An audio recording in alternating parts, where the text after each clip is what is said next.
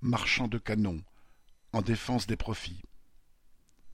Au moment même où Macron augmentait de cent milliards le budget militaire des prochaines années, la Cour des comptes publiait un rapport sur l'aide de l'État aux exportations d'armement.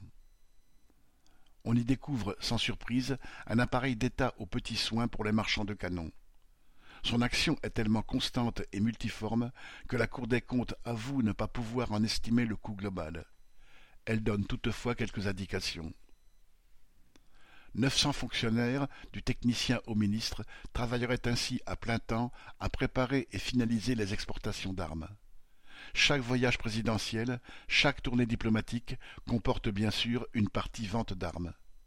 Les militaires seraient entièrement à la disposition de Dassault, Naval Group, Airbus, etc. pour faire des démonstrations, former les utilisateurs, assurer le service après-vente, voire fournir leurs propres équipements à des clients pressés. Tel le pélican nourrissant ses petits de sa propre chair, l'armée française régurgite ses rafales ou ses frégates si les profits de Dassault l'exigent. Le rapport ne parvient pas à démêler un complexe réseau de subventions et suppose que l'État n'y arrive pas non plus. Il note toutefois que les entreprises rechignent, sous des prétextes divers, ou même sans prétexte, à rembourser les avances qu'elles ont reçues en provenance des fonds publics. Enfin la Cour des comptes conclut que tout cela est bel et bon.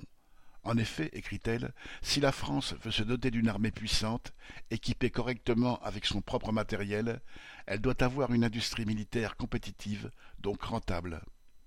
Cela ne peut se faire qu'en produisant en quantité suffisante et donc en exportant.